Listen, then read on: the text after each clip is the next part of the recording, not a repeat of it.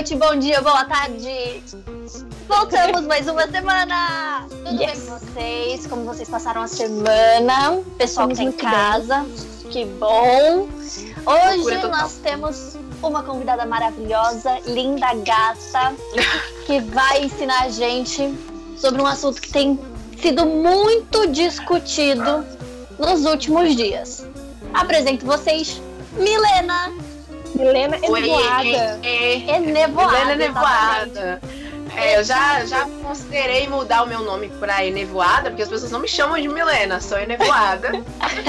Mas oi, gente! Eu, eu, sou a Milena, eu sou produtora de conteúdo. No Instagram eu falo sobre livros, filmes, séries, animes. Enfim, faço tudo, tudo isso aí. Cultura pop que a gente gosta. Seja muito bem-vinda aqui, né, ao nosso videocast, podcast. Estamos definindo ainda como que chama esse programa. Estamos em um, é... um, processo de mutação, não sabemos ainda o que vai ser. Eu sou é uma a Gabi, ideia genial. by the way, né? Pra quem não, não, me conhece. Essa aqui é a Sheila. Tô vendo aqui o lado que ela está. Mas conta pra gente, por que é nevoada? Estou curiosa. Ai, meu Deus. Uau. Por que é nevoada? Eu sempre fui uma pessoa muito fechada, muito na minha, assim. Nunca falei muito sobre mim, sempre fiquei no meu cantinho.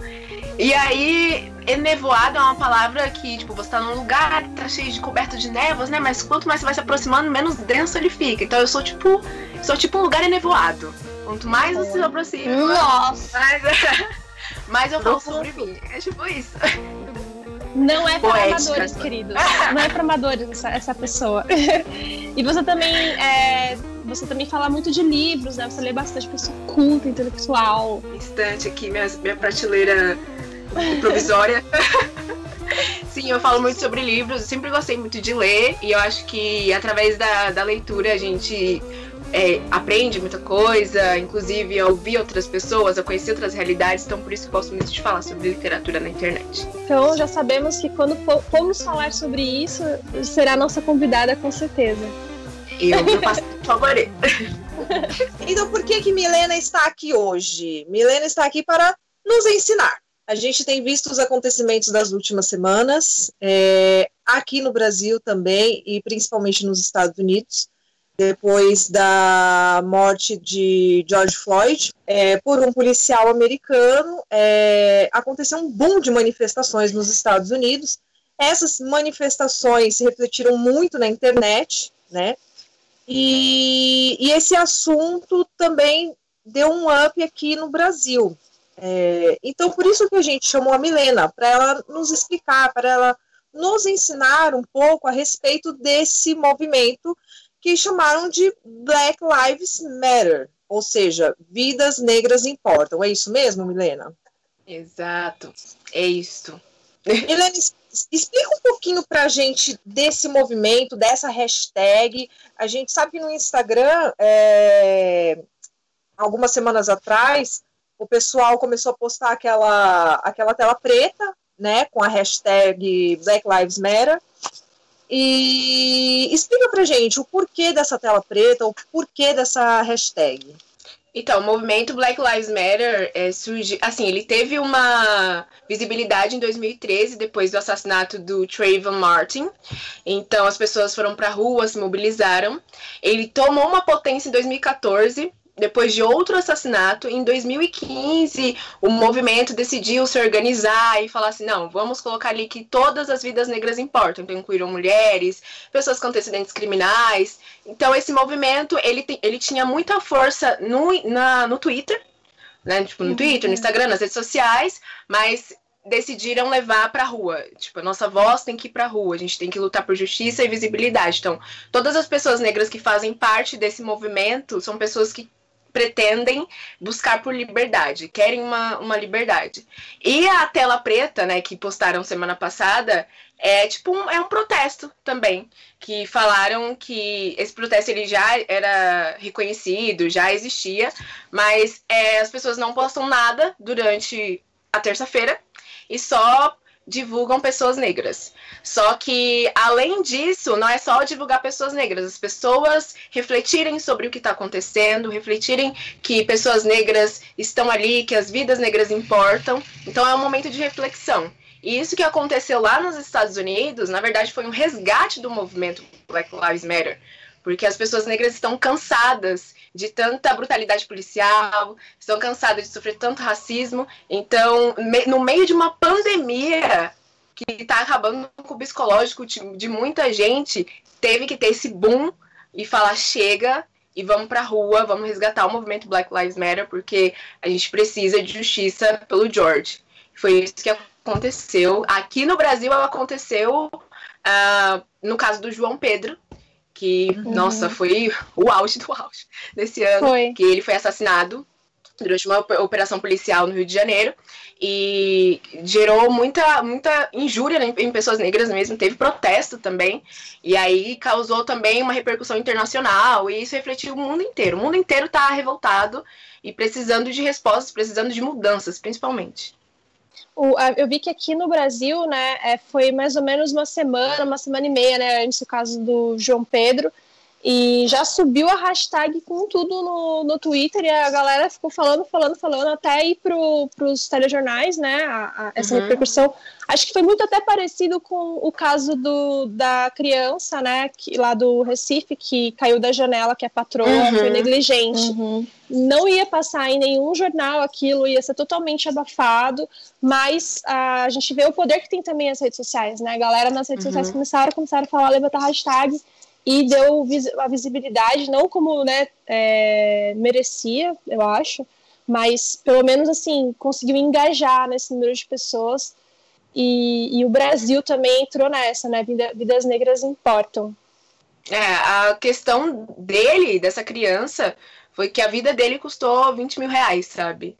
É, não fizeram nada, tá tudo bem, vai pagar a fiança, tá tudo certo, não quiseram falar o nome da mulher, então, imagine se fosse uma mulher negra, sabe? Que tivesse acontecido com uma mulher negra. Eles iam colocar o um nome, porque é uma frase que eu ouvi num podcast esses dias, que foi até o Load que falou, que é, as cadeias são tipo show, sabe? Quanto mais lotadas, mais dinheiro gera. Então, não importa. É basicamente isso, mas teve que acontecer nos Estados Unidos para trazer uma repercussão aqui, porque o Brasil não se vê como um país racista por causa de, da, da miscigenação. Mas o Brasil é sim um país racista e a gente precisa falar sobre raça. As pessoas brancas precisam entender que, que branco é uma raça. Para a gente começar a conversar sobre isso, todo mundo colocar ali a mãozinha na consciência e falar: gente, tem um problema aqui, a gente precisa conversar sobre isso. E se a Sheila me permita entrar na sua pauta. não, nossa. Mas assim, esse ano, né, é, quando iniciou a quarentena, a gente teve também. É, eu sei que você já não deve aguentar mais falar disso, mas eu, eu, vou, eu vou falar mesmo assim, porque sei lá, né, muitas pessoas aí precisam também é, falar sobre, entender um pouco melhor. Teve a questão do Babu, que também repercutiu muito no, no Big Brother, a questão também do, do feminismo negro, Eita. que é tão invisibilizado, né, diante do movimento feminista. E, e aí houveram, é, teve aquele momento em que o Babu ele, ele começou a explicar para a galera da casa sobre a origem é, da palavra negro, que tem relação com o inimigo, etc. E ele, ele orientou a galera da casa a falar preto ao invés de negro. E isso eu, eu, eu fiquei muito confusa, assim, porque a gente acaba é, obviamente não tem a intenção né, de, de ofender ninguém, e a gente também não, não conhece tão bem assim né, o movimento negro, é, é, é um erro nosso, né? A gente deveria, é, para apoiar, a gente tem que conhecer, né? Não adianta lá ficar postando foto preta uhum. lá no, no Instagram, mas na hora de votar não, não vai ver as pautas do deputado que está votando e o cara é um racista, entendeu? Então, é, ai, desculpa, uhum. gente, eu fico indignada aqui. e, então, eu, eu, eu gostaria que você também fala, falasse um pouco para a gente, assim, é, sobre qual que é o, o, correto, né? Como que a gente consegue se comunicar de forma menos ofensiva também. Na verdade, a pessoa escolhe como ela quer ser chamada, de negro ou preto, sabe? Aqui no Brasil, é, o Babu falou algo muito americanizado, sabe? Porque antigamente, lá na época da escravidão, lá nos Estados Unidos, os senhores falavam niga, é, como se fosse algo ruim. Então eles pegaram, vou dizer, um ranço por essa palavra que ofende. Então as pessoas lá não gostam, que se chamam por negro. Aqui no Brasil já é diferente, essa palavra é algo positivo, sabe? Então a pessoa pode escolher como ela quer ser chamada, de negro ou preto. Você pode perguntar uhum. para ela, você gosta que eu te chame de negro ou preto. Então o Babu não está errado, mas ele falou uma coisa bastante americanizada. Uhum. E, e, como que você, por curiosidade também, é, gosta de ser referida, no caso? Aí eu, pra mim, preto, negro, tá ótimo. Se você quiser falar mulher, não, mulher negra, mulher não, mulher preta, pra mim tá, tá ótimo. Beleza, então.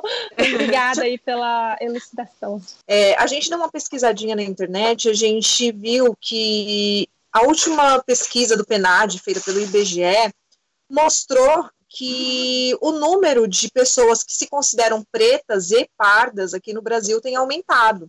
Em contrapartida, o de pessoas que se consideram brancas tem diminuído. É, uhum. você acha que o, o negro no Brasil, é, é, às vezes ele não se enxerga como negro? Por que, que você acha que talvez esse, esse, número de pessoas esteja aumentando? Então, eu vou contar, na verdade, uma experiência pessoal. Porque quando eu era mais nova, eu não me enxergava como uma mulher negra. Uhum. Então, o negro, para ele se identificar como uma pessoa negra, demora um tempo, sabe? Pelo fato do colorismo. Tá, você é uma uhum. pessoa de pele clara, você vai se identificar como uma pessoa negra, aí entra a parte do colorismo, que é um assunto bem complexo, mas é um assunto que vale a pena pesquisar. E as pessoas, para se enxergarem enquanto pretas, demoram um tempo. Eu mesmo não me enxergava como uma mulher negra. Porque a minha família mesmo, tipo, não, não falava, Milena, você é negra, sabe? Isso foi um processo de construção. E eu falei assim, nossa, eu olhar no espelho e falar, não, eu sou uma pessoa negra. Então, acho que como eu falei, o Brasil é muito miscigenado. As pessoas não têm esse processo de pensar se elas são brancas, pardas ou negras. Demora um, um, tempo. Então, acho que esse número aumentou pelo fato de que as pessoas estão se descobrindo enquanto pardas ou negras. E isso é muito interessante, porque a população do Brasil, a maior população do Brasil é negra. Né? E mais Sim. população é invisibilizada. Onde estão essas pessoas negras, sabe? E essa invisibilização, né? A gente até. A Milena participou de um podcast lá do Apocalipsters, né? Com, que a gente tá, teve uhum. uma discussão importante, chamei ela para poder falar sobre isso. Porque também, até mesmo. É, a gente percebe que programas de TV, uh, ah, séries, filmes, eles não, eles não dão assim um protagonismo né, devido para a população negra. Né? Isso começou com muita batalha de um tempo para cá, e mesmo assim ainda é boicotado. Né? Então, eu estava assistindo uma série chamada Hollywood, é, da Netflix. E essa uhum. série é uma série que, que conta a história de várias pessoas, assim, sei lá, nos anos 50, sei lá, mais ou menos, mas é, uma, é de época, assim, lá em Hollywood querendo ganhar fama. E aí tem uma personagem que é uhum. negra. E, e ela é a melhor atriz que tem ali, sabe, no estúdio, a melhor atriz. E aí, quando ela é selecionada para fazer um papel, ela é selecionada para fazer o quê? Empregada. E aí ela faz a empregada, e aí o diretor ainda fala assim: não, é, você não tá fazendo certo, você tem que fazer com cacuete, você tem que fazer com gingado, você tem que falar engraçado, porque sempre o, papel do negro, né, a gente percebe que é sempre dessa forma, para ser o, o, sei lá, caricato, o plano né? de fundo, caricato, ou ser realmente invisibilizado, né, como uhum. uma pessoa.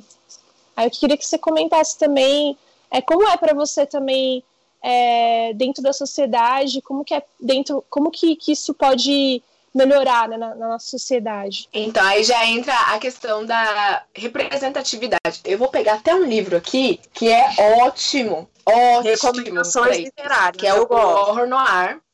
É, recomendações literárias. Ai, gente, sou uma pessoa literária. Então, é, o... Vamos deixar nos comentários depois.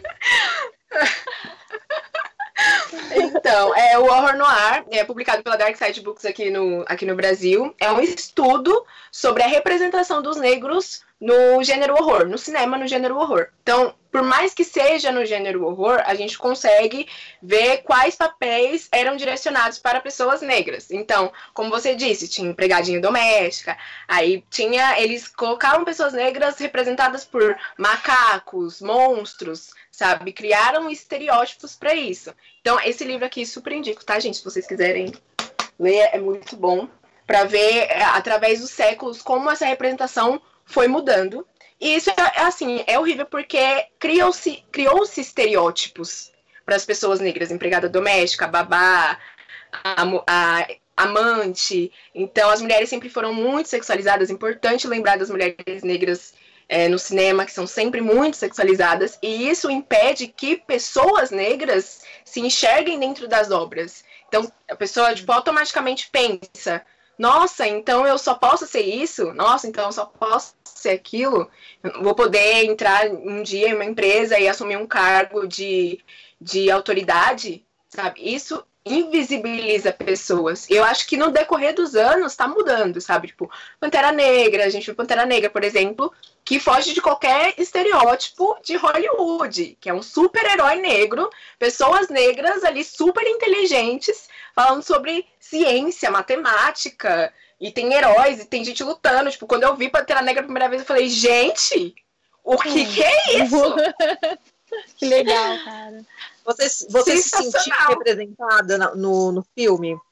Nossa, você não tem noção. A irmã, a irmã do T'Challa, eu olhei assim e falei, meu Deus, essa mulher é debochada como eu. Perfeita. A Shuri.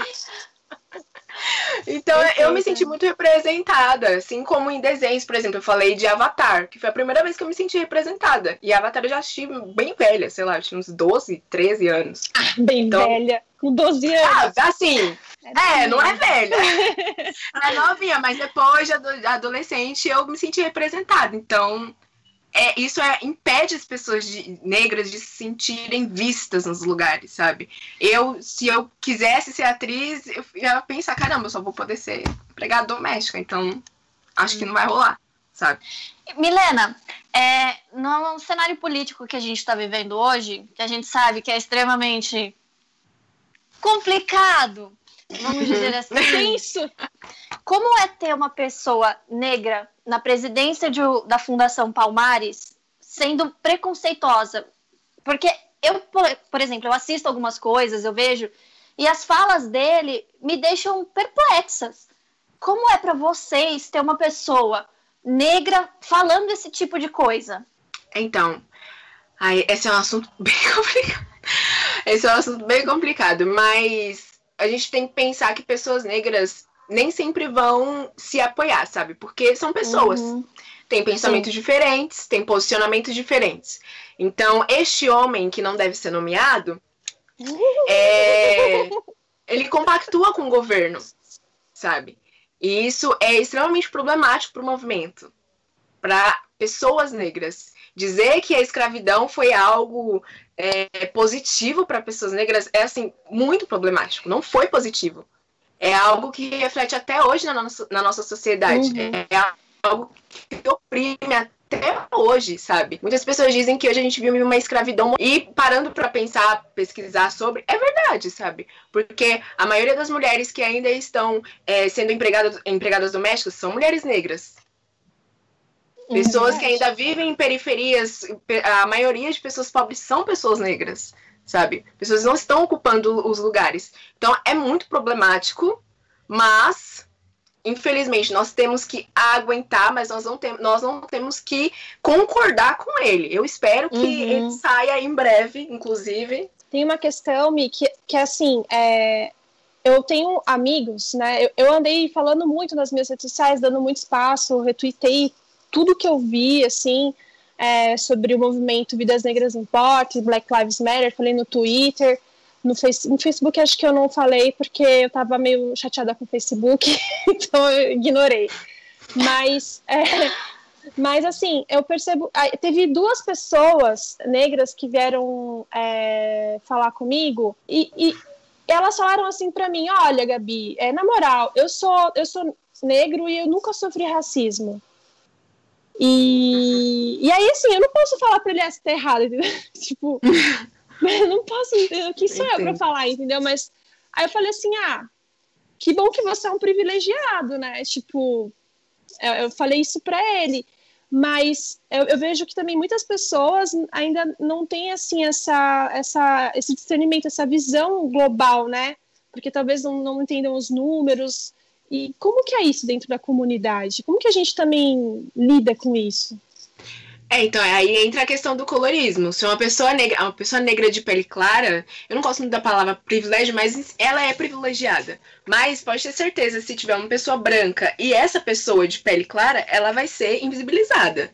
Sabe? As pessoa, pessoa negra de pele clara não pode sofrer, pode não sofrer racismo constante, mas ela sofre sabe? E é muito complicado essa questão do colorismo, porque é o que eu falei, pessoas não se. As pessoas demoram para se identificar como negras. Então eu falo assim, ah, eu não sou negra, eu sou branca. Eu nunca sofri racismo, então não. Então as pessoas têm que parar de pensar que. Lembrar de pessoas negras só quando nossos corpos são violentados. Porque nós não existimos apenas nesses momentos. Nós existimos em outros lugares sabe? Nós precisamos ser vistos em todos os lugares. Então, quando você fala sobre racismo e uma pessoa negra de pele clara fala assim, ah, eu nunca sofri racismo, então tá bom, sabe? Você é um privilegiado, ótimo, legal. Fico muito feliz por você, mas isso não exclui que você é uma pessoa negra e que você precisa ajudar na luta antirracista, sabe? Se você não ajuda nessa luta, não tem como a gente ter igualdade. É muito complicado esse assunto dentro da comunidade, mas a gente tenta moldar é, tenta explicar para as pessoas que realmente querem se enxergar como negras e querem ajudar, é, querem ter um espaço, sabe, na história para falar eu estava lá e eu tentei fazer a diferença. Helena, é, você comentou, a Gabi comentou, né, que o, essa pessoa disse que nunca sofreu racismo.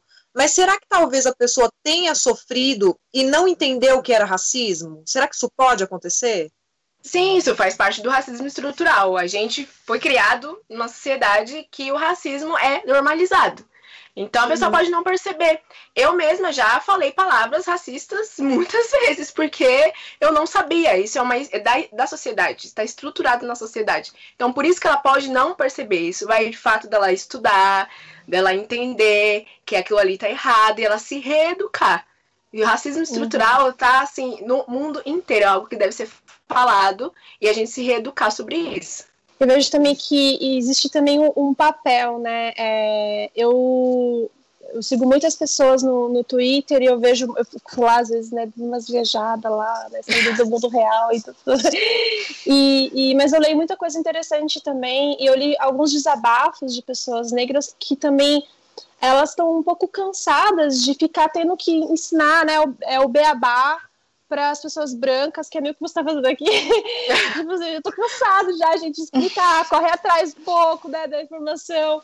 E aí eu queria que você também falasse um pouco sobre qual que é o nosso papel também diante, diante da luta antirracial, né? Eu ia fazer exatamente essa pergunta para você, Milena. Agora, estamos aqui, eu tava no, aqui energia. falando, Milena, qual é o papel da pessoa branca na luta contra o racismo? Porque assim, a gente vê, não é nosso lugar de fala, isso é um fato. A gente não tem a gente não tem essa vivência, não tem experiência, mas não quer dizer que a gente não abomine essas coisas, a gente veja e a gente não possa se posicionar diante de uma coisa horrível que é, né? É, por exemplo, a minha tia, uma mulher branca que teve uma filha negra. Infelizmente, na nossa família, ela não tem muita referência. Uhum. Não quer dizer que eu não vá mostrar para ela alguma coisa e não vá falar, olha, você precisa se referenciar nisso, você precisa entender, você precisa buscar, eu vou mostrar o que eu posso, mas não é o meu lugar de fala, sabe? Uhum. Como a gente faz para não invadir esse espaço, mas lutar contra tudo isso que acontece? Uhum. Só, falando um pouco do lugar de fala, polêmica. esse lugar de fala é polêmico, gente. Aqui a gente Sobe a manchete aí, Gabi. Polêmica. Por favor, ponha.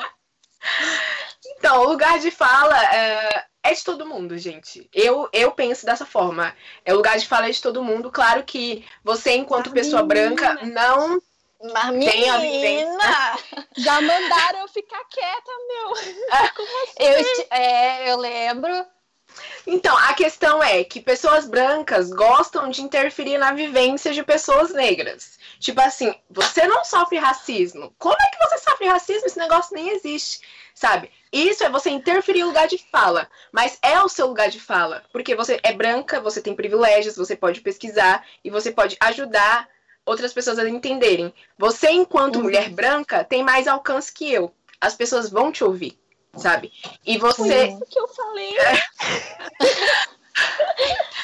As pessoas vão te ouvir E você vai falar, mas não num lugar como se você vivesse aquilo, Vivesse mas isso. sim, mas sim com referências. Você pode Uhum. citar de Jamila, você pode citar Conceição Evaristo, você pode citar, sei lá, Thaís Araújo, Lázaro Ramos. Você sempre com citações, sempre com referências, porque é assim que você vai alcançar as pessoas e explicar para ela, olha, a gente tem que ajudar dessa forma, dessa forma e dessa forma.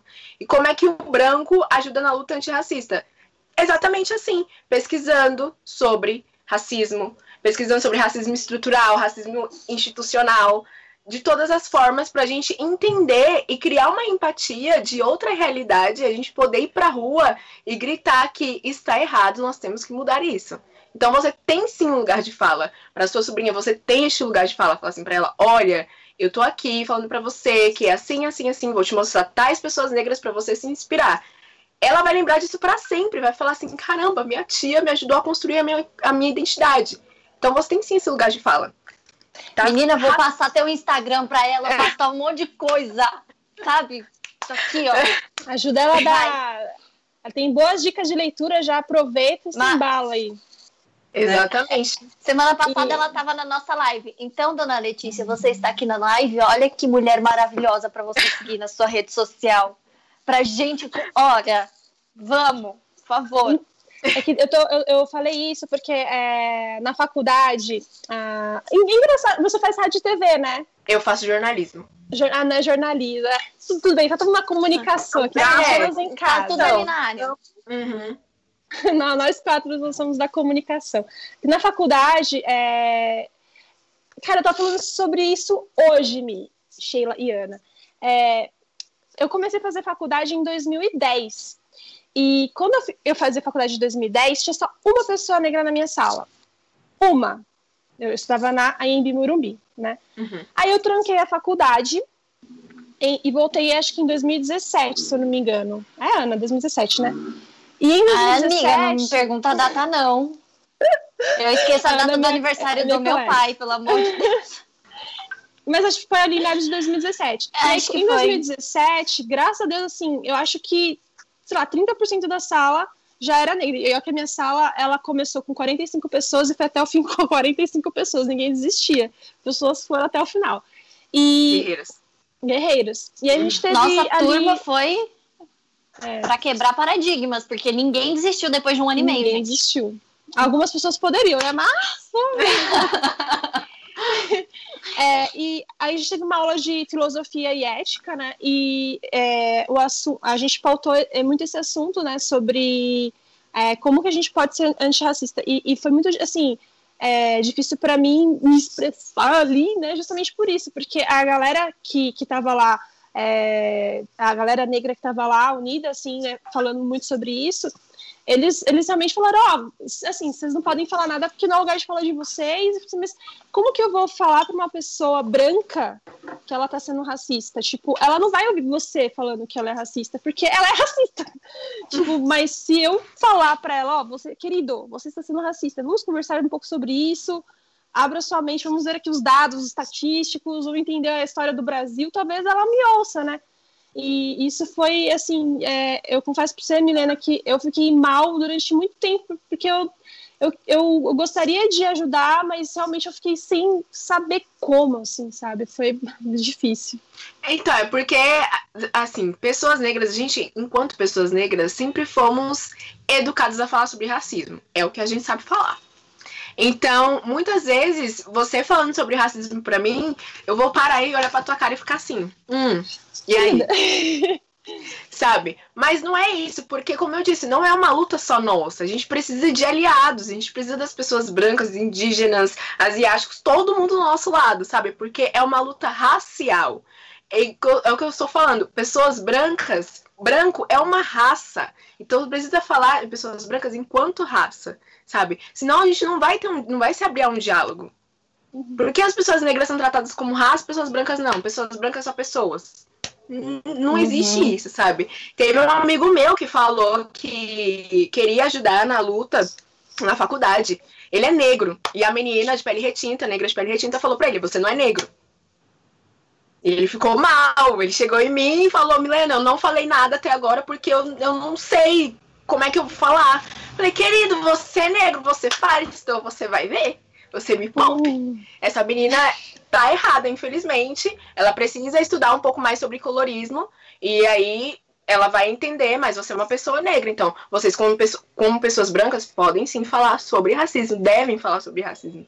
É todos os dias. Ouvir mais, né, do que também falar, né? A gente tem que dar, acho que o nosso papel, é, como você falou, a gente é, é, muito de protagonista. Eu acho que a gente tem que, assim, calma, brancos que estão assistindo, né? Nós brancos aqui, vamos ouvir, vamos dar ouvido, vamos dar espaço, né? É, a gente falou no, no podcast lá dos Apocalipsters muito sobre.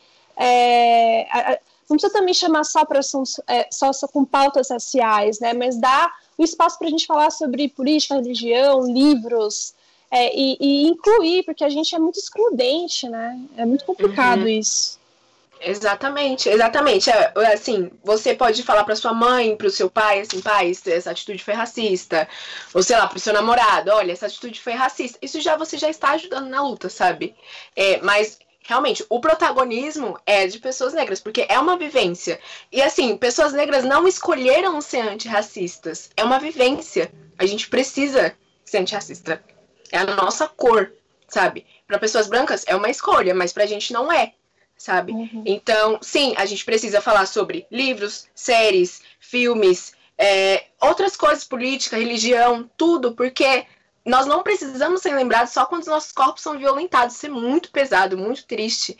Você imagina quantas pessoas negras entraram, assim, em depressão semana passada. Eu sou uma dessas pessoas. Eu não conseguia uhum. parar de chorar, de ver as notícias. Eu falo, caramba, não tá mudando sabe? Precisa mudar.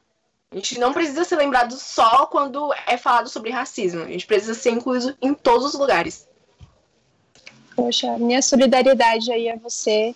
Estamos junto aí. Se puder, a gente puder ajudar, cara, a gente tá aqui. De portas Muito abertas. Bom, pessoas antirracistas. É isso que a gente precisa. Você comentou sobre referências, né? É, e você mesma falou que você levou um tempo para se reconhecer como mulher negra, né? Uhum. É, como é que foi esse processo para você? Como é, que, como é que você conseguiu se reconhecer? O que, que você leu? Quais foram suas referências? É, e o que, que você pode deixar de referência para a gente poder aprender também e entender? Então, eu me vi a primeira vez na Katara de Avatar, eu falei com meu irmão assim, falei, meu Deus, é, aquela menina tem, tem a nossa cor. Uhum. e aí minha mãe falou assim, é, Milena, porque ela é negra. Aí eu fiquei pensando, mas por que você nunca me falou que eu sou uma mulher negra? E aí eu fui pesquisar mais sobre isso e também a, o que ajudou muito foi o processo de transição do meu cabelo. Que uma, quando eu tinha 16 anos, olhei no espelho e falei, ah, esse cabelo alisado aqui não é meu.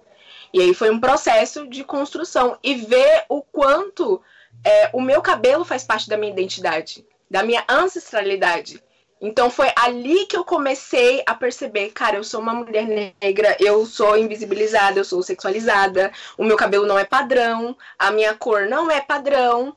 Então eu tenho que começar a me enxergar dessa forma e ver como é que eu posso viver na sociedade confortável com isso. Então eu busquei em leituras mulheres negras, é, eu achei Bell Hooks, Angela Davis, porque nos livros de ficção, a maioria a gente não encontra personagens negras. Em filmes uhum. a gente não encontra personagens negras. A primeira vez que eu me senti representada na ficção foi lendo O Sol Também Uma Estrela, da Nicola Jung. Eu falei, caramba, tem uma Ana Negra aqui. Pera, sou eu. Então foi a primeira vez. Muitas meninas se encontraram na Star de ódio que você semeia. Então referências que eu posso indicar para vocês é Jamila Ribeiro, Bell Hooks, Angela Davis, Conceição Evaristo. Todas essas mulheres vão falar sobre, principalmente, mulheres negras, tanto no feminismo quanto na sociedade e lutando contra o racismo. Essas mulheres Perfeito. que eu posso indicar para vocês. Perfeito! Oh, meu Deus! Vamos criar essa listinha nos comentários e na descrição desse vídeo. É, posso fazer Todos. uma lista aí. É lição de casa para todo mundo. Lá no Insta da Milena, ah, ela sim. sempre posta. Sempre posto. Mais um livro que eu acho, assim, ó, excepcional. Que foi o primeiro livro que eu li que eu vi uma menina branca percebendo o quanto a sociedade é racista. Ela é criança. Foi o Sonho para Todos. Leiam esse livro, pelo amor de Deus. Esse livro é perfeito, perfeito. É a história dessa criança que o pai dela é advogado e defende um homem negro ele foi acusado de estupro. Então ela fica se questionando por que eles estão falando que ele estuprou essa mulher, sendo que ele não fez isso. Meu pai tá apontando todos os, os fatos e vocês estão falando que ele, que ele fez isso, mas ele não fez. Então eu acho que é um livro introdutório, sabe? Pra gente perceber o quanto a sociedade é racista. E tem filme uhum. também. Tem filme. Uhum. É. Antigão, antigão. Sim, esse, esse livro é bem antigo, mas eu super recomendo. Nossa, é perfeito. Você comentou do, da questão do cabelo, né? Você alisava também o cabelo, né? Alisava. Eu, eu não sei, posso estar errada, mas eu, eu vejo também que é muito característico, né? É, das, da, das pessoas, do, dos, das mães, às vezes vem da mãe, né? é, querer alisar o cabelo do, da menina, sempre. Então, não, uhum. não dá aquela liberdade da criança ter o cabelo dela e ali mesmo ela já começar a entender que ela é uma criança negra, né? Uhum. A minha mãe nunca parou para pensar sobre isso. Minha mãe é, sempre viveu trabalhando desde criança, então ela nunca teve tempo para refletir sobre ela, sobre quem ela é, sobre a identidade dela enquanto mulher negra. Então, eu que ensinei minha mãe que ela é uma mulher negra e que ela pode se libertar de tudo aquilo que colocaram, sabe, para ela pensar. Então, quando eu assumi o meu cabelo, a minha mãe falou para mim que, ah, eu não gostei desse cabelo, não acho que vai ser legal, sabe? Porque ela sabia o quanto eu ia sofrer ela não falou é, de uma forma para me magoar, mas acabou magoando. Mas ela sabia o quanto eu ia sofrer com aquilo. Mas eu falei para ela, mãe, eu não posso negar a minha existência. O meu cabelo faz parte da minha existência. E hoje ela tem um cabelo natural dela, sabe? E assim, para mim é uma vitória falar, ei, então se reconheceu. Então é uma, é uma busca por identidade, a pessoa se reconhecer, ver que aquilo faz parte dela e, e amar, porque a gente tem que se amar em primeiro lugar, né? Senão. Tem um filme da Netflix, se eu não me engano, que ele, ele fala, ele conta a história de uma mulher negra que desde pequena a mãe alisava o cabelo e durante um período. Com ferro, né? É, com ferro. O nome eu acho que é Felicidade por um Fio. Esse filme é perfeito. Esse filme é maravilhoso. E ele conta essa questão da transição capilar dela. E, meu, você fica assim, que maravilha, sabe? Você vai. Esse filme é perfeito. Ele retrata a transição capilar de uma mulher. É da... Claro que não são todas as mulheres que após um uhum. término vai lá e raspa a cabeça. A cabeça. Né? Corajosa ela, eu vi. Mas ele é linda, muito... cabelo raspado. Nossa, ficou maravilhosa. Mas ele é muito da transição, sabe? Ela na hora que ela usa o lenço para ninguém uhum. ver e é aquilo, tipo, você escondeu o seu cabelo para ninguém ver porque as pessoas vão julgar e como ela vai construindo a autoestima dela com o cabelo dela. Então, aquele, aquele filme retrata perfeitamente como é uma transição capilar. Todas as inseguranças, todos, todos os preconceitos. Perfeito. Super indico também. Ó, a gente tá cheio de dicas aqui hoje. Eu tô gostando. Esse Vamos ter uma da... bibliografia gigante. Esse, esse, negócio da, da transição capilar, eu vejo que começou a tomar bastante espaço, assim, de uns cinco anos para cá, mais ou menos, e eu fico muito feliz, assim, que as pessoas estão dando liberdade para seus crespos aí e, e se achando bonitas do jeito que são, né? É, realmente a gente viveu aí uma ditadura da chapinha e do, do formal forte aí do, na, nossa, na nossa adolescência e na nossa, nossa juventude. Nossa, sim, foi péssimo. E eu acho que quando você descobre o que é que realmente importa, a sua identidade, mesmo eu tendo cabelo crespo, eu posso voltar a alisar sabendo que o meu cabelo crespo é lindo, sabe? Não negando uhum. ele. Eu Isso. posso colocar trança sabendo que o meu cabelo vai estar tá lá e eu vou gostar dele do, da mesma forma. Não é negando, é você aceitando. Não é que alisar é errado, não é. Mas é algo que foi imposto pra gente como certo e o nosso cabelo errado. Mas você uhum. pode alisar, você é livre para fazer o que quiser. Antes da gente começar a gravar, você estava falando mesmo dessa questão de a, a, nossa cultura tentar embranquecer tudo, né? A questão do cabelo, não entender o colorismo, etc e tal. Você pode explicar um pouquinho para a gente sobre isso? De como a sociedade foi querendo embranquecer o É, então, sempre é. Aí entra a, também é o fato do racismo, que pessoas negras vieram para o Brasil, né, chegaram para o Brasil, e querer, quiseram colocar uma imagem europeia, sabe? Vamos misturar essas pessoas aqui porque tá muito preto, não tá legal. Então acabaram por miscigenar. O Brasil, eu acho que é o país mais miscigenado do mundo. Então, isso também é, dificulta a identidade, sabe? A pessoa se reconhecer enquanto pessoa negra. Isso que vocês estão falando é importante porque eu, eu assisti um, um documentário uh, semana passada chamado O Menino 23. Eu vou falar desse documentário, gente, até todo mundo assistir, entendeu? Eu tô aqui Não super evangelista desse documentário, O Menino 23. porque uh, existe um processo muito forte de eugenia no Brasil. Gente, eugenista na, na, nas coisas da Constituição lá, entendeu? Um negócio muito, muito louco. Tava nas, nas leis, nas regras, assim, sabe? É, que é justamente isso, embranquecer a população, tornar a população branca. E isso foi feito também, é, estava conversando com um amigo meu, a gente estava falando sobre a história do Brasil, aconteceu muito também no Rio Grande do Sul, né, porque é, depois da, das guerras que teve lá, né, eles, o que, que eles faziam? Tinham os escravos, aí eles iam lá, recrutavam os, os escravos para ser linha de frente, entendeu? Aí já, a gente já entende que, pô, vai morrer um monte de gente aí nessa linha de frente. E eles recrutavam esses escravos prometendo o quê? Liberdade. Então a galera ia lá e lutava com eles. Depois que, que houve todas essas guerras, que milhares de pessoas negras foram mortas, milhares real mesmo, é, elas foram requisitar a sua liberdade. O que, que eles fizeram? Juntaram todo mundo numa cidade e mataram todo mundo. Isso, isso faz parte da nossa história. Isso tá lá, tá lá na história do Rio Grande do Sul, tá manchada de sangue, sabe? E isso por quê? Porque eles não queriam que o negro fosse livre dentro da sociedade e que ele ainda se misturasse, que isso fosse, fosse comum se misturar. E esse documentário que eu assisti do Menino 23 é, mostra muito isso, que é, teve um, um cara no, no na, depois da, da, Primeira Guerra Mundial, é, teve um grande é, movimento integralista né, do Partido Nazista aqui no Brasil. E o Partido Nazista quer o quê? Quer isso, né? Quer é, erguer a raça ariana aí a todo custo. E esse, esse, esses partidos integralistas, né, tinha um cara que é do interior de São Paulo, que ele foi lá no Rio Grande do Sul, adotou 50 crianças negras lá para serem o quê? Escravas dele, dele, né? E, e essas crianças não tinham nomes, elas tinham números, né? Daí, uh, uma menina estava numa aula sobre nazismo e ela falou assim: professor, ah, professor, esse símbolo, essa suástica aí, eu achei lá na fazenda do meu avô vários tijolos com esse símbolo. E aí foram lá investigar e realmente entenderam que é, o dono da fazenda, que é esse cara aí, né, lá dos anos 30, 40, ele era um integralista e ele era é, do partido nazista, enfim, ele, ele tinha negócios com a Alemanha e ele era realmente muito uh, nazista mesmo, assim, aquelas, aqueles caras que, enfim, fazem coisas horrorosas. E, e aí, é, voltando para a história dos, dos meninos, ele tirava o nome do, das crianças e aí acharam um sobrevivente, né, que é o menino 23.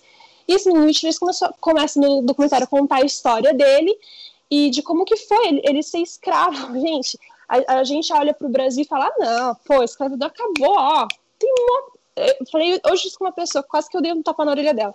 Isso acabou faz anos. Ninguém nem lembra mais. Falei, querido, querido, século passado, gente sobrevivente ainda da escravidão. Sim. E não é porque foi é, a lei áurea lá, tipo, sabe, não é assim que funciona. Depois que a, a, Alemanha perdeu né, a Segunda Guerra Mundial, que o Brasil fez um monte de acordo com os Estados Unidos, porque quem pagava mais levava o Brasil, né?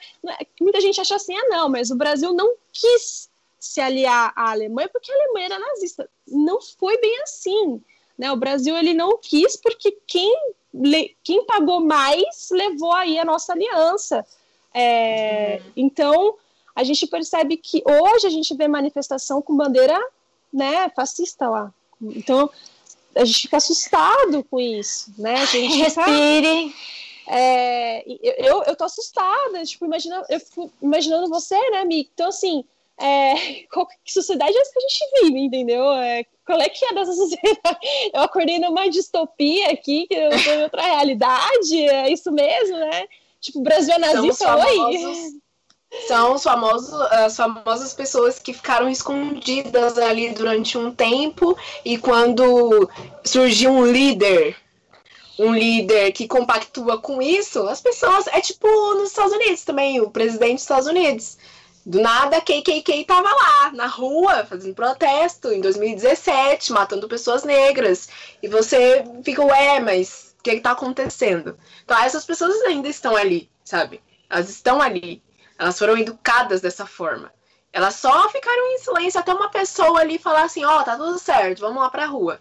Então, é, é triste ver que deram voz a alguém que representa uma, uma coisa tão baixa, tão feia, sabe? É triste. É muito triste ver as, as coisas que estão acontecendo, esses protestos, essas é, a favor de pessoas nazistas, fascistas. A gente, sinceramente, é, cinco minutinhos assim estudando história, gente, por favor. Vai lá entender o que foi uma ditadura militar, o Exato. que foi o fascismo, o que foi o nazismo. Gente. É, aproveita enquanto não estou queimando o livro ainda, né? Porque Exato. Não. Vou começar a queimar os livros aí. Pelo amor de Deus. Aí, eu, aí... eu, sinceramente, não consigo compreender essas pessoas que falam, não, aquilo ali me representa. Eu, não consigo entender. Não, são pessoas que não reconhecem seus privilégios, ficam ali dentro da bolha. Acha que tudo é errado, gosta de invisibilizar a história do Brasil, sabe? Então, são pessoas que não têm a menor, a menor, a menor capacidade de ter empatia por alguém.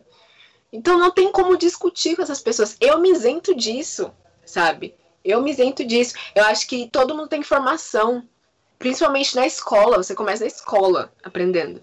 E você tem que carregar isso para a vida inteira. Você tem que ser uma pessoa que pratica empatia e respeito. Senão a gente não vai ter um mundo que, que todo mundo possa viver em paz. E aí, enquanto líderes estiverem falando sobre isso, compactuando com isso, a gente não vai ter paz. Por isso que no meio de uma pandemia, a gente tem que sair na rua para lutar contra fascismo. Isso é grave, sabe? Porque as pessoas estão comprometendo suas vidas para lutar por liberdade, sabe? Uma liberdade assim que a gente não consegue alcançar, porque as pessoas são ignorantes, sabe? Não querem pesquisar sobre. Muitas pessoas falam, mas eu não sabia que isso ia acontecer. Não tem como defender isso, tá? Não tem. tem como. Tá difícil. Para quem ainda tem uma resistência e uma certa negação, porque a gente vive hoje também o negacionismo, né? Pesquisem dados, gente. A maior parte do, das pessoas que são assassinadas são jovens homens negros. Por quê? Vamos, se faça essa pergunta, gente, por quê, né? Então, porque existe um problema social gravíssimo na nossa sociedade. Então, acho que o uhum. movimento Vidas Negras Importam, ele tá aí realmente, cara, tem, e tem que ser todo dia, sabe? A gente tem que é, lutar com isso sempre, não pode deixar cair no esquecimento, não pode acabar a pandemia ou os protestos né, lá no, nos Estados Unidos, a gente esquecer. A gente tem que lutar todos os dias contra isso. Exato, a gente tem que falar todos os dias. É o que aconteceu com Adriel, não sei se vocês viram o caso dele, que é um menino que fala sobre livros na internet, que sofreu um ataque racista. E as pessoas falaram sobre e tal, principalmente na comunidade literária, mas muitas, é, muitas pessoas eu vi que caiu no esquecimento, ah, passou, tá tudo bem, e não tá, sabe? Porque a literatura é uma forma de política. Tudo que a gente faz é político. Então a gente precisa conversar sobre, sabe? Porque é aquilo. Ele tem 12 anos. Ele tem 12 anos e ele tem aquela cabeça de essa pessoa não me atinge com, esse, com essas palavras.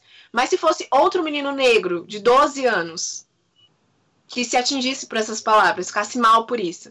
Então a gente precisa conversar sobre, sabe? Todas as pessoas têm, têm costume de dizer, né? Algumas pessoas. Todas as vidas importam. Sim, todas as vidas importam. Mas nesse momento que a gente está falando é que vidas negras importam. São vidas negras que estão sendo assassinadas todos os dias. É isso que as pessoas têm que colocar na cabeça e a gente tem que começar a conversar sobre todos os dias para ver se num futuro talvez eu não veja isso, talvez, talvez vocês não vejam isso, mas para que a próxima geração consiga ter um pouco de paz, sabe? Bom, só para contextualizar para quem não sabe, né, é, você poderia contar um pouco sobre o, o, o menino Adriel? É Adriel? Falei certo? O Adriel é, é um menino negro, uma criança negra de 12 anos. Ele fala sobre livros na internet e um dia eu não vou lembrar a data, porque eu sou péssima com datas, mas. Tamo junto. Pessoa... outra, outra péssima com datas aqui. Tamo junto. Ai, aqui, gente, eu sou péssima com datas. Ele sofreu um ataque racista no Instagram dele. Ele compartilhou, falou que racismo em pleno 2020, enfim, deu uma mobilização. A gente conseguiu. Eu vi o caso logo quando saiu. Aí eu fiz uns stories full pistola falando, eu não tô acreditando que vocês estão fazendo isso, que ninguém tá falando sobre isso. E aí deu uma repercussão muito grande. É, muitas pessoas começaram a falar sobre, pessoas começaram a dar livros para ele, é, dar coisas para ele. E isso é incrível, é ótimo, mas isso que ele sofreu não vai apagar com esses presentes, sabe? É, a gente precisa conversar, tipo, a pessoa precisa refletir o que, que eu estou mudando para essa criança não sofrer isso nos outros dias, sabe? Foi ótimo toda a repercussão que deu, tudo que ele recebeu. Ele é, uma, ele é um menino incrível, inclusive, quem quiser conversar com ele, ele é maravilhoso. Amo Adriel, uhum. perfeito. Mas a gente precisa proteger as nossas crianças todas, mas as nossas crianças negras, elas são bem mais afetadas pela sociedade. Então a gente precisa mudar a partir de agora. É. Ele agora virou o maior influenciador é, de livros do Instagram, não foi? Eu tinha visto uma coisa Ai, assim sim, dele. Gente, eu nasci pra ver um menino negro sendo o maior influenciador literário do Brasil. Sério. De 12 anos, gente. 12 anos. E ele é articulado, ele fala tão bem, ele entende as coisas tão bem. Eu fico, gente, que geração é? Fico chocada. Tá nascendo tudo alienígena a partir de agora, querida. Ah. Então já. Não tem mais ninguém normal. Essa geração dos, do, das crianças, dos adolescentes, meu Deus do céu, não vai conversar com a criança de, de 12, 13 anos, ela fica com a, com a boca aberta, assim, sabe? É incrível. Eles já sabem de tudo, de tudo, é perfeito. Eu adoro. Eu dou risada, eu falo, ah, gente, vocês são perfeitos, sério, vocês têm que salvar o mundo porque tá tudo perdido. Por favor. A Sheila tem uma de. Quantos anos? 11, né, Sheila? A Radassa? Já vai fazer 12, né? Vai fazer 12, aí, ó. E já é uma. Daqui a pouco vai ser Instagrammer também aí, ó. Ai, meu Deus! é, eu, eu espero que, se for para ser, que faça um conteúdo bom de qualidade, né? Porque vai ter mamãe para ajudar, vai ter as titias ah. para ajudar, né? Meu sobrinho quer ser youtuber. Gente, que, que eu Mas, faço com essa criança? A preocupação que eu tenho é, com relação às crianças, não é uma preocupação, mas é algo que eu fico pensando. É, as crianças, elas, elas, elas têm esse racismo que, que a gente adulto tem? Assim, não, não tem. Mas ela é uma criança negra já, já nasce sabendo que ela é diferente, sabe? Diferente que ela vai sofrer tal, tal coisa. Um filme que retrata muito bem isso é o ódio que você semeia. No começo do filme, o pai já ensina é, o discurso dos Panteras Negras, já fala, se uma, a polícia abordar você na rua, se você estiver no carro, você tem que colocar as mãos na frente, você tem que ficar quieto, fazer tudo que ele... Então, estar mesmo no começo fala, mas por que meu pai tava falando essas coisas? Então, foi que eu percebi que eu sou uma criança negra e eu vou sofrer todas essas consequências da sociedade. Então ela uhum. sabe. Quando eu era criança, minha mãe falava para mim: você não sai sem o seu RG. Milena, você está com o seu RG. Toda hora ela falava isso. Eu ficava nervosa. Falava, mãe, eu estou com o RG. Ela tá, mas eu não uhum. entendia o porquê ela falava isso. Agora eu entendo. Porque se de eu morrer, na, eu for assassinada na rua, pra pessoa me reconhecer. Porque se eu não for reconhecida, tá tudo bem. É só mais um número. Triste, né? Muito triste. Talvez essas, essas crianças de hoje é, consigam algo melhor do que os adultos de hoje já já estão trabalhando aí para conseguir? Sim, eu acredito. Acho que essa geração tem muita informação e tá tudo muito explícito, sabe? As crianças, as crianças hoje veem muitas coisas, elas são muito rápidas, muito espertas. Assim como o Adriel, ele falou: essas palavras não me atingem. Eu queria ter essa cabeça com 12 anos. Então, acredito que essa geração é muito mais resistente, sabe? E isso é um reflexo de toda a luta que teve no decorrer dos séculos. Isso é ótimo, é isso que Martin Luther King queria. Resistência e luta por igualdade. Pra gente falar que nós estamos aqui, nós vamos resistir. Como ele falava, eu tenho um sonho que é a igualdade, todo mundo viver em paz. E eu espero que esse sonho se realize. Vai. Ah, se a gente for parar para pensar, me, é, eu não lembro, assim, de nenhum movimento ganhar tanta visibilidade, né, quanto o movimento Black Lives Matter e o Vidas Negras Importa. Claro que houve, né, mas é, não que eu me lembro, assim, faz tempo que eu não vejo. E acho que a internet, ela, ela é uma ferramenta que está trazendo transformação, né? Está trazendo também a visibilidade para as pessoas. É, é, é, não é da velocidade que a gente gostaria, né? Mas acho que está caminhando, sabe? Alguma hora vai, vai mudar.